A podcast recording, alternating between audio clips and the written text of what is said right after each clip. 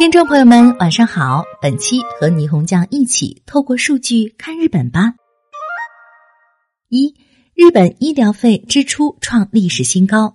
二零二零年受疫情影响，许多日本民众避免外出看病，而二零二一年情况发生变化，概算医疗费创下历史新高。所谓概算医疗费。是指扣除工伤保险费和全额自费等费用后，计算得出的全国医疗费总额估算值，基本相当于大约晚一年时间公布的全国医疗费总额确定值的百分之九十八。受到婴儿潮一代人的老龄化和医疗技术高难度复杂化的影响，医疗费呈增加倾向，并且预计今后仍将继续增长。二零二一年支付给医疗机构的概算医疗费达到四十四点二万亿日元，同比增加二点零万亿日元，创下历史新高。从细分项来看，住院支出为十七点六万亿日元，同比增加百分之二点八；门诊和出诊等非住院支出为十五点三万亿日元，同比增加百分之七点五；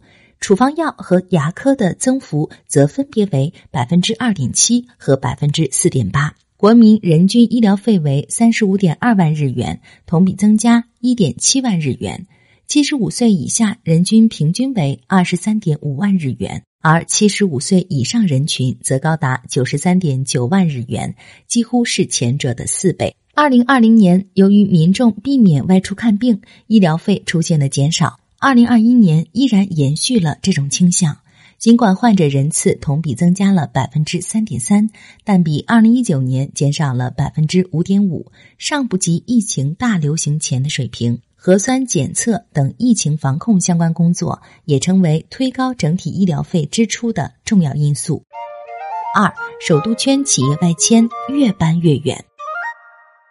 根据日本帝国数据库公司实施的企业总部迁移相关调查，二零二二年上半年，从东京为中心的都市圈迁出的企业为一百六十八家，迁入的企业为一百二十四家，迁出企业比迁入企业多四十四家，呈出超状态。出超是指在一国出口贸易总额大于进口贸易总额，又称贸易顺差，用来形容首都圈的情况，可谓再合适不过了。如果下半年依然维持出超趋势，那么预计首都圈迁出企业将连续两年超过三百家，这也是二十年来首次出现这种现象。疫情之前，企业搬迁在很长一段时间都保持着向东京集中的趋势。针对如今的出超现象，帝国数据库公司分析认为，疫情之下大量营业收入减少的企业。试图通过将办公场所迁往租金较低的地方城市来重振经营。同时，随着远程办公和视频会议不断普及，也有一些企业出于工作方式改革的考虑，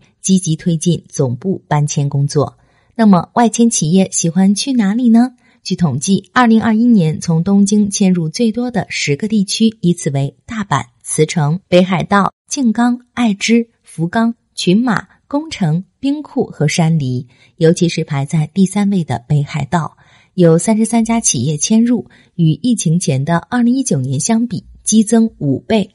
过去企业总部从首都圈外迁时，除了大阪府、爱知县等的大城市外，迁往群马、立木、茨城等首都圈近郊的情况也比较多。不过，现在出现了搬迁地越来越远的动向。帝国数据库公司分析称。随着远程办公模式落地生根，较为偏远、人口密度低的地方中心城市也作为新的候选地，逐渐进入了人们的视野。